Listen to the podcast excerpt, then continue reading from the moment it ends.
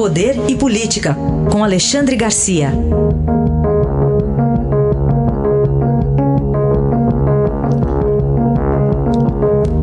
Alexandre, bom dia.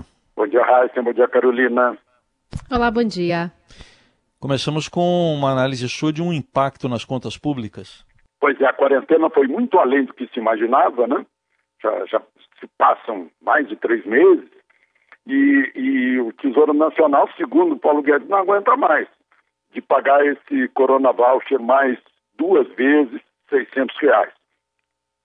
O, o, Paulo Guedes acha que pode pagar duas vezes sim, mas metade em cada uma, 300.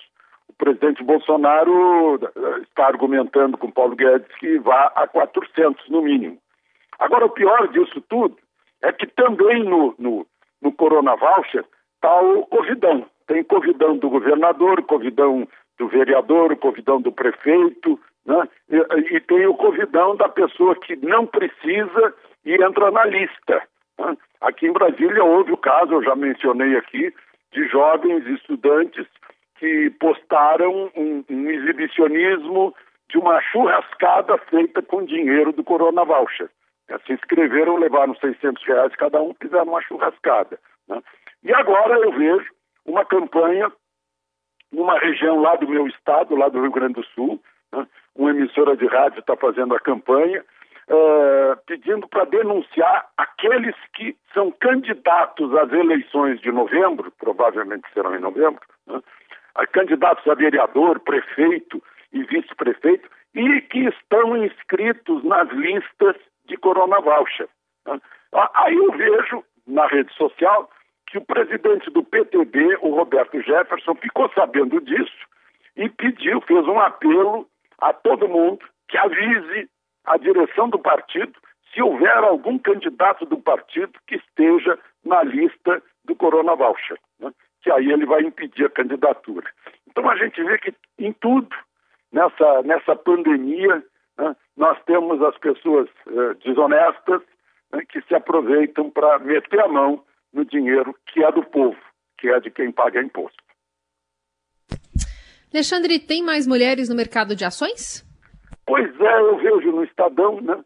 Cresceu esse ano 38% o, o número de investidoras na, em, em, renda variável no mercado de ações, né? no mercado de capitais.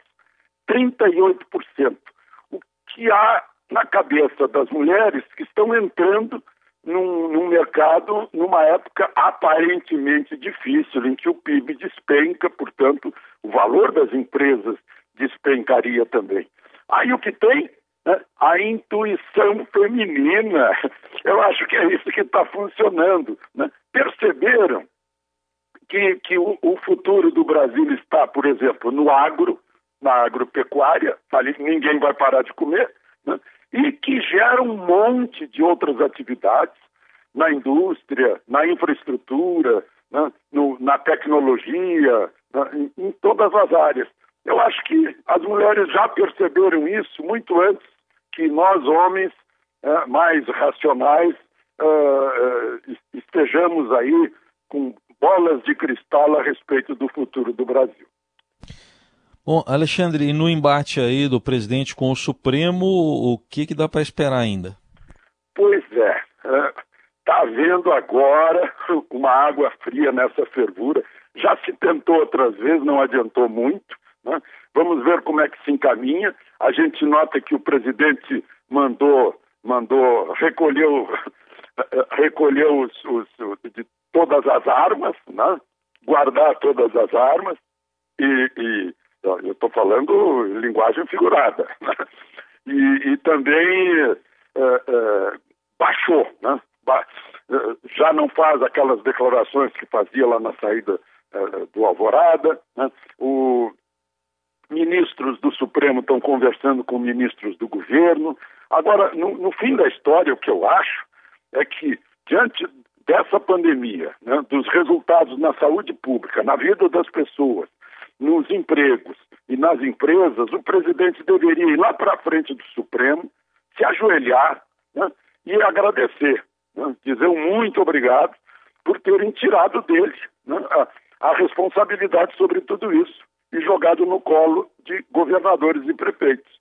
Acho que no fundo, no fundo, o, toda, com todo esse atrito, o Supremo fez muito bem politicamente ao presidente da República. Este é Alexandre Garcia que volta amanhã ao Jornal Eldorado. Obrigado, até amanhã.